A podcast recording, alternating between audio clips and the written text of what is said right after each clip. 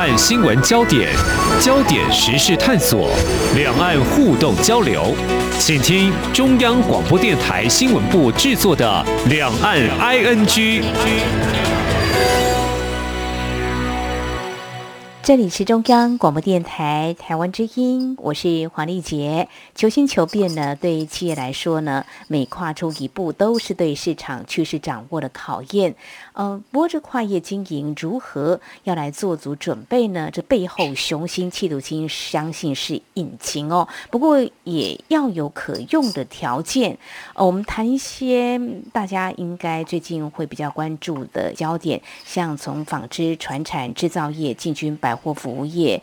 引发高度关注的远东集团，最近因为环保、消防一系列违法行为，却被中国大陆罚款了。当然，有外界在观察说，它是不是涉及呃支持所谓的台独？不过，我们今天要谈的是企业的经营啦。在谈到电商哦，两岸都有不错的发展。有人就从这个电商平台跨足制衣，还有金融，像阿里巴巴集团就是了哦。不过，它去年以来也是遭到官方监管。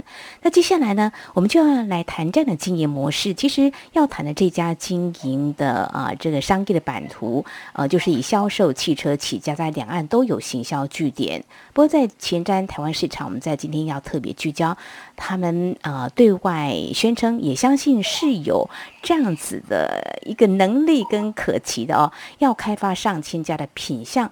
如何来经营呢？我们在今天特别邀请财讯双周刊的采访主任陈雅杰来跟我们聊聊这家企业哦，非常欢迎主任，你好。嗯，丽姐。好，各位听众朋友，大家好。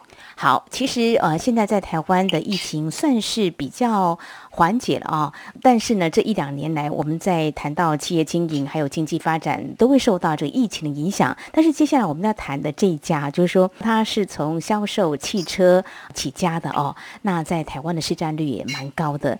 他们有没有受到疫情的影响？这家是和泰汽车集团。是，其实说到和泰汽车集团哦，大家呃。似乎，因为如果讲到台湾的汽车业，第一时间可能会先想到的是玉龙汽车。嗯，但事实上，和泰汽车集团它成立的时间，还有它整个发展的历程，跟台湾的汽车市场也是息息相关。而且，它呃应该可以达到连续二十年了，因为目前已经确定十九年嘛。就是加上今年的结算的话，它会是连续二十年在台湾的汽车市场销售第一名的冠军车厂，就是二十连霸这样的成。绩是台湾车谈过去没有出现过的，呃，我们知道和泰汽车的话，它一开始就是呃在台湾就是做日本丰田汽车的总代理。嗯，那丰田汽车就是 Toyota 嘛，对，讲起这个品牌的话，应该算是家喻户晓了。那呃，我们在这一次专访就是和泰汽车的总经理的同时呢，和他谈起就是说这段疫情期间的市场。嗯，那呃。他也很就是中肯的跟我们分析，其实就是从两千零三年的时候，当时有个 SARS 的这个疫情，也是一样，这个是严重急性呼吸道症候群的那个，也是全球的一个传染性疾病。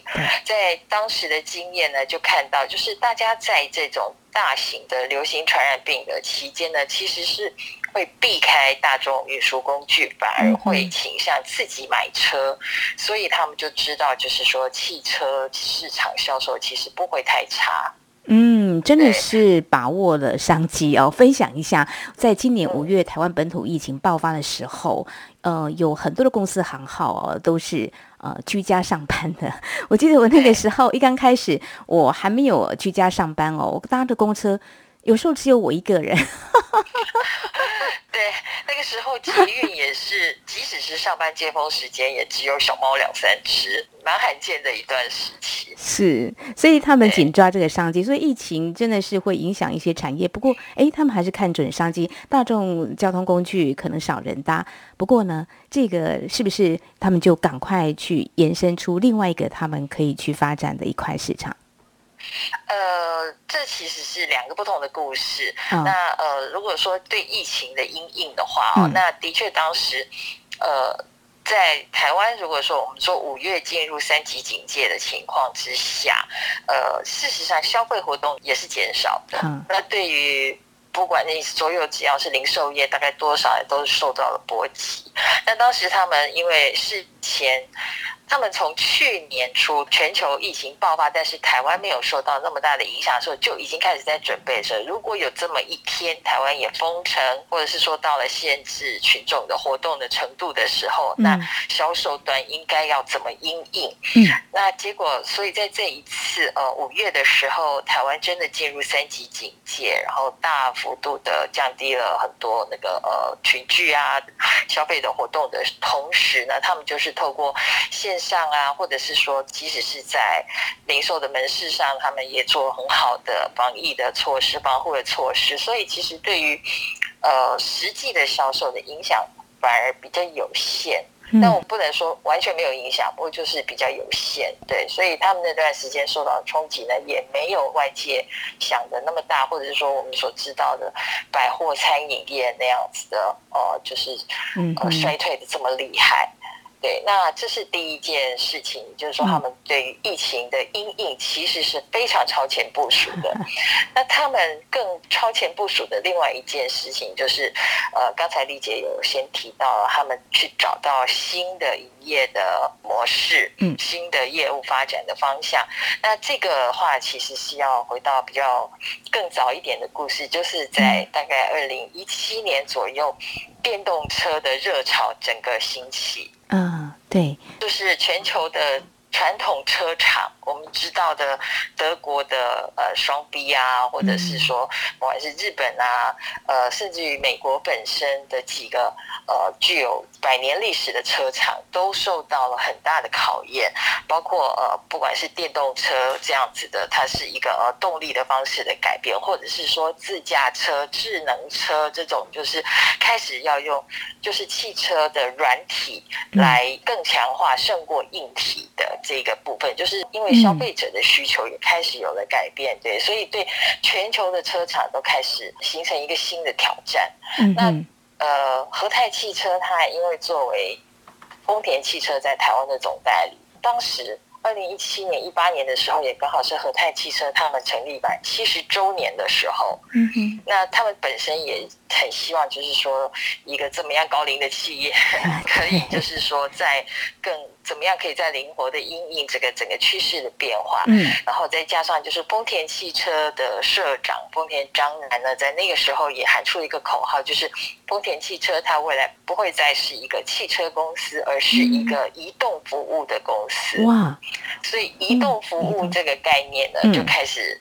一直不断的在挑战，就是呃，丰田的体系，或者是甚至于其他的汽车公司，都开始思考怎么样让呃汽车这件事情还可以和消费者有更多的连接，而不是你只是来买买车、修修车而已。嗯嗯嗯，对。那所以和泰汽车它其实是从那个时间点就开始在思考新的业务方向。嗯，好像真的看到。呃，这个移动服务，呃，已经在市场，他们试水温好像也还不错。看到这个出租汽车，我看到 一个牌子呢，对，最近的在台北市也在跑，然后都会区就会有看到哦。那其实背后就是老板和泰汽车他们的一个延伸的经营哦。哇，那这个的话刚好又。在疫情之下，刚刚提到就是说，大众交通运输工具比较少人搭乘，在那个时候，也许又引爆了一波商机，因为他们已经准备好了，所以应该也算是啊有一些市场的斩获，是吗？对，因为我们是俗称是计程车。这样子一个商业领域啦，那他们比较专业的说法就会说是乘用派遣，就是你需要车，然后我派司机跟车给你用这样子的方式。对，那在乘用派遣的这个市场呢，确实有因为疫情的影响呢，然后就造成一些洗牌。那因为他们从一开始决定要成立这个呃乘用服务派遣的系统的时候，就做了很多条件上的规格哦，去跟。现在市场上的几个大型的业者有一些区隔，包括就是说他们的对于呃司机的要求，还有对于车型的要求等等的。所以在疫情期间，其实大家搭乘计程车也是减少的，没错。但是又不得不搭计程车的时候，你就会更特别要挑选车子，没错。因你就会希望能够达到更有保障的，然后更安全的，不管是在防疫或者是说在呃道路行驶上，对，所以呃他们的品牌的确是有在这样的环境之下呢成长的更快速。嗯嗯嗯，好，那提到呃，刚才其实我们触及到，就是说有关电动车这个部分的话，他们在这个市场的一个灵活的运用的掌握商机，他们又做了什么样的变革改变呢？有什么样的掌握？其实电动车这个潮流现在真的是很热门。那根据呃我们跟这个呃和泰汽车总经理苏晨新总经理的采访当中啊，那呃和泰汽车的销售策略当然就是跟着日本丰田的原厂。的策略在走嘛？嗯，其实日本丰田它一贯的主张就是。电动车，它的确是一个解决环境问题的方案，但并不是唯一的方案，而且也不是每一个人真的都适合电动车。这个在呃，我们在几期之前处理过一些电动车的题目，也跟丽姐聊过这个问题。如果我家就是没有办法装充充电桩啊，那真的也没办法了。我就是，那那你你你一定要逼我买电动车，其实只是增加我的痛苦。是啊，那所以呃，一直以来丰田有一个非常强的技术，就是油电混合车。这个技术呢，它的确也是大幅降低了汽油车的排放量，然后呃，又可以达到更好的行驶效率。然后在台湾是在全球的销售成绩也非常的好。嗯嗯嗯，那因为他们相信，就是说，在这个呃，我们走向近零排放啊这样子的一个方向上的时候，呃，这样的一个过渡是有需要的，所以呃，他们在油电混合车的这一块市场也是占有非常大优势。可是，因为他们也体认到，就是说，因为现在大家对于排放的要求就更高了，尤其是经经过这段时间联合国的气候峰会等等的一些宣示啊，我们对于希望能够呃降低气候暖化这些冲击的需求是更高的了，所以呃丰田也很快的就推出了新的产品的计划，他们会在二零二五年之前就推出十五款新的电动车型。也就是说，丰田其实它也是有蛮灵活的产品策略，它知道就是说，在不同的情况之下会需要不同的呃降低排放的解决方案。那我们刚才已经提到了，电动车是一个，它可能会适合就是说，如果我的电力结构是洁净能源很高的地方，因为像台湾其实并不那么适合去的电动车的一个很大原因，是因为我们的火力发电的比重就是这么高。对。对，所以就算我的车子是插电的，但我的电的来源并不是洁净的。那另外一个方案就是呃刚才提到的有电技术嘛。那还有一个就是这两年也非常热烈在讨论的氢能。对，嗯，对。那呃氢能的话，它的确在某一些领域上呢，也未来会是视为呃很重要的呃近零排放的方案。例如说，呃像。大型的卡车好了，货运车，因为它车就是要载重的。如果说你用电动的方式的话，它光是电池的重量本身就会影响他的行进，嗯，对，会影响他的行驶效率。然后，而且。呃，我们的大卡车、货车，这都是分秒必争的。他们常常都是二十四小时、二十四小时营运的，二十四小时在行驶中，他也没有那个时间停在路边充电充个两个小时。嗯，他也没有办法。对，所以呃，基本上未来在货运的这一端、大型物流的这一端呢，你大概是没有办法用电动车做一个解决方案。那比较可能的就是用氢能。嗯嗯嗯，对对，所以他们呃，丰田是一开始就已经设想了，在不同的情境会需要不同的解决方案，那要有不同的产品对应。嗯，那所以就是呃，和泰这边也是准备好了，如果未来等到市场承受到了一定的程度，这些产品就会引进。嗯嗯嗯，所以这也是呃呃，应应未来的一个产业发展趋势。因为刚刚我们有谈到，就是说，像今年啊，这 COP twenty six 那嗯，这个气候峰会其实已经达成了一些协议公约，其中就看到就是说，未来会对钢铁啦、道路运输啦、哈，刚提到氢能、电力、农业这些行业会协调跟制定全球标准跟政策，主要是要让绿能成为可负担、容易取得跟具吸引力的选择。我想对。呃，在汽车产业方面也会有相当的影响。那在这个部分的话，其实在销售端也做了一些阴应的哦。好，那么这是在我们的节目前半阶段呢，我们在今天是锁定了台湾的一家销售啊汽车的这样一家企业呢，在两岸都有行销据点。那么面对未来的这个商机，如何掌握呢？我们非常谢谢财讯双周刊采访主任陈雅杰为我们所做的一些说明，跟啊，你们最近采访这家企业未来如何前瞻市场。那么稍后节目后半阶段，我们再来看他们未来要开发这么多的品相的商品在市场上，当然可能也会有一些竞争对手，但是他们已经做好了哪些准备？未来有哪些发展可能会让大家呢刮目相看？我们节目稍后回来。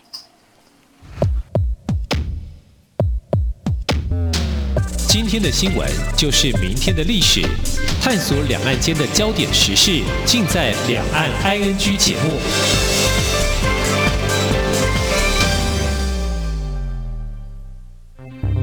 大家好，我是奥运柔道国手杨永伟。柔道就是精力善用，就跟防疫一样，重视细节，外出全程佩戴口罩，严以律己，注重卫生，勤洗双手。按部就班接种疫苗，提升保护力；遵守规定，落实各项防疫规范。请跟我一起团结抗疫，迎向胜利！台湾加油！有政府，请安心。以上广告由行政院与机关署提供。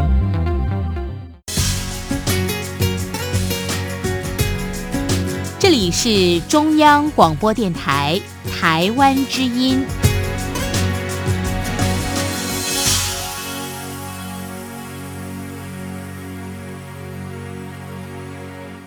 这里是中央广播电台，听众朋友继续收听的节目《两岸 N G》。我们在今天节目当中邀请到财讯双周刊采访主任陈雅杰。那么在最新一期的报道当中呢，呃，特别锁定这家老字号的呃销售汽车，可以算是台湾龙头老大的和泰汽车集团。那么成立了七十多年，最近有了一些变革，其实也是掌握未来的发展的一个。啊，市场的一个趋势哦。那刚刚提到呢，从销售车子开始，那么也掌握了在疫情之下、疫情之后的一些商机。那刚提到这个乘用服务的派遣，这样子的一个经营，对他们来说的话，其实他们是有一些条件，所以在经营上并不困难。不过，这对这家企业来说，应该是深具意义，对不对？确实是。呃，事实上。我们刚才就提到，就是他从一开始就是以销售汽车作为本业嘛，那而且他在台湾是累积了这么多的销售量，三十多年来有三百万笔的车主资料，他们的销售累积的数量是非常惊人的。那过去呢？呃，这家公司他们都是以车为主，比如说他在登记，他在销售车的时候，他登记的是除了车籍资料之外，然后还有车主的名字，但是大概会呃记录的都是这个车子什么时候卖出去，什么时候进场维修，然后什么时候报废等等，然后透过这样的方式才在跟车主互动。嗯，可是现在呢，如果说他们是要转型成为一个移动服务的公司，你服务的话，其实你的对象就应该是人，所以他们就决定要把他们的数据转换成以人为核心。嗯，所以现在他们就是根据他们的车主来重新建立他们的资料价值。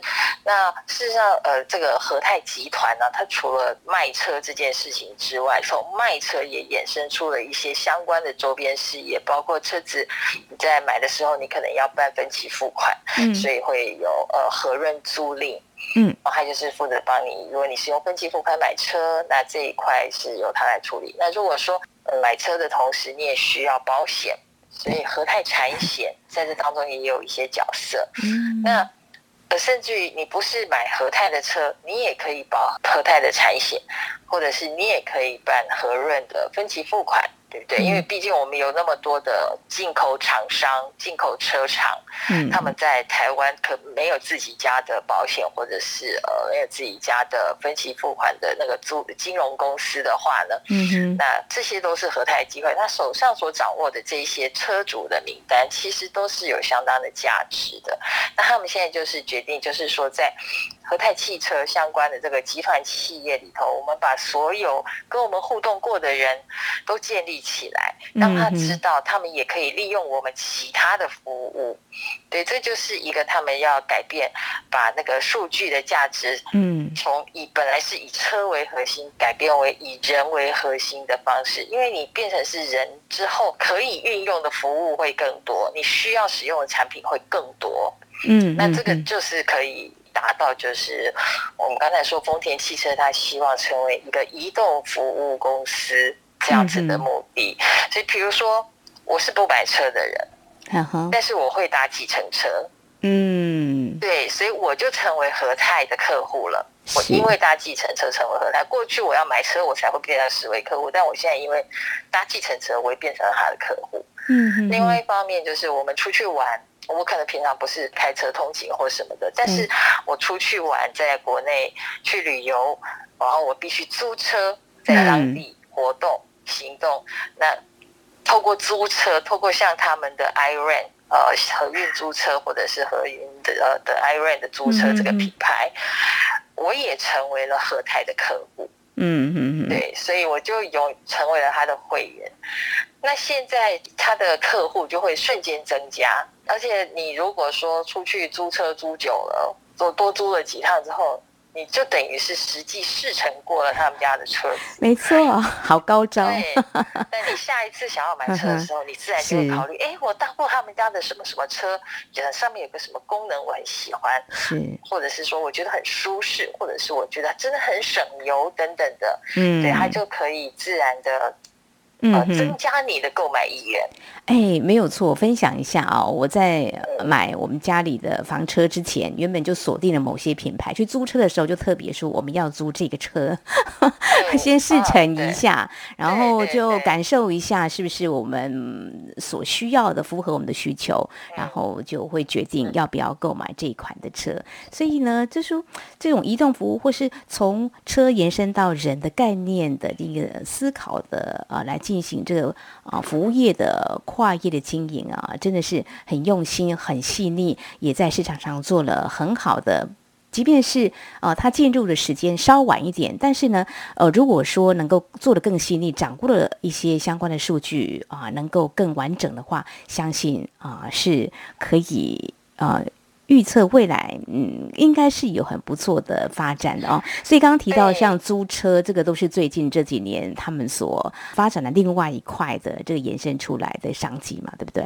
嗯，是。对，那当然就是透过有这些基础，他们增加了更多和台湾的消费者的互动之后，那他们呃，因为发现就是说，现在使用电子支付的人越来越多，比如说你搭他的计程车，成为他的车队的会员，或者是说你成为他租车的会员，那都是绑定信用卡嘛，都已都已经是走电子支付的路线了，所以他现在他只再多做了一步，他就做了自己的数位金融。的业务，他就开始发展他的和泰配，然后呢，你只要是在他的相关的体系消费呢，你就可以获得点数，就有和泰 point。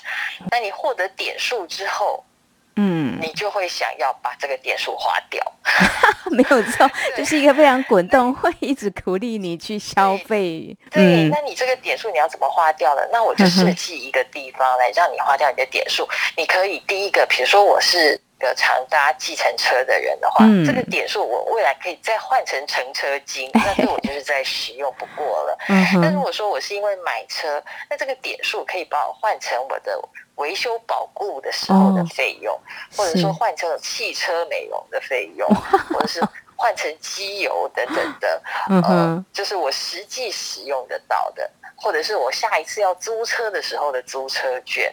嗯对，就是他，就把他的呃整个集团的服务跟产品都连接起来。事实上，大家可能还不知道，嗯，比较少听众朋友知道，就是在日本的知名度非常高的大金空调，也是由他们家的和泰兴业代理的。你冷气也是会有一些耗材要换滤芯，要换滤网啊，什么什么这些的，对你未来都可以透过。因为我前面的消费给的我的点数，我之后再到这个电商平台上面去换。那当然，这个电商平台上你如果只光卖这些东西，人家可能也不是太有兴趣。那当然，所以他们就也是会有和一些供货系统合作，就比较丰富。可是他就会把它养成，哎，未来我需要什么东西，我就先上去看看我的点数能不能换。嗯嗯嗯嗯，对，是不是我的点数就可以换得到，我就不用花钱就可以享受到的服务或产品。哇，这就是他们 在进一步扩展到电商平台的一个逻辑。哇，真的是从车延伸到人之间，你所想要的一些消费，他都帮你想到了哦。就会看到，哎，他们预计要开发上千种的品相，真的是行销部门脑力大激荡。不过，真的也在市场上，他们是真的这么的做了哦。那一般都是到。实体店面去买车嘛？那网络的这个销售的这样的平台，他们未来有锁定这样的目标吗？呃，事实上，因为呃，在汽车的销售这一端。还是有实体通路，有经销商在处理嘛？那如果说你直接在网络上贩卖一般的车辆的话，是会跟经销商利益冲突的。那他们也有顾虑到这一点。可是除了就是我们知道一般的贩售车之外，有的时候品牌会推出一些限量车。嗯，那这个限量车本来数量就是不多，那你本来就呃在分配给那个经销商的时候，常常都是要讨论很久啊或什么，但是现在就多了一个限量车销售的方式了，那就是我上网，嗯那大家就自己上网去抢，还可以形成一个秒杀的话题，对，对，就可以刺激呃一些爱车人士，就是用这种方式来提高大家对于它的电商的认知度。